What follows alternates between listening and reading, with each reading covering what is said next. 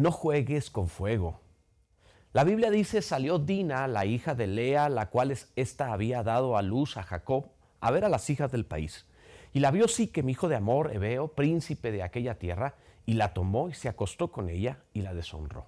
El Génesis 34, versos 1 y 2. El tierno corazón femenino busca príncipes. El problema es que si los busca en el arroyo encuentra sapos. Dina pertenecía a la única familia que le podían decir creyente de aquel tiempo. Su padre Jacob estaba lleno de promesas, de bendiciones divinas. No era cualquiera. Era un gran hombre de Dios en excelente reputación en su momento. Y por tanto, Dina, su hija, era algo así como una princesa, la niña entre los hombres de guerra, la damita del reino. No se ven muchos errores en su vida, pero sí se ve un error muy, muy costoso. Ella buscó amigas donde no debería tenerlas, buscó amigas en el mundo.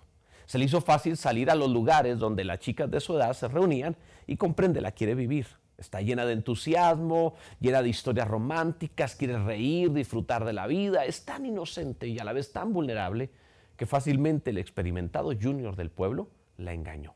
Primero la sedujo y luego la forzó. La jovencita quería ver a las hijas del mundo, pero el hijo del mundo quería mirarla a ella. ¿Estás consciente del gran trofeo que significas para el mundo? Si das oportunidad a las tinieblas de poner sus garras en tu alma, lo hará y créeme, no te soltará fácilmente.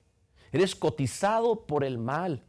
Tu cabeza, tu cabeza tiene precio. No te asombres al estilo mundanal.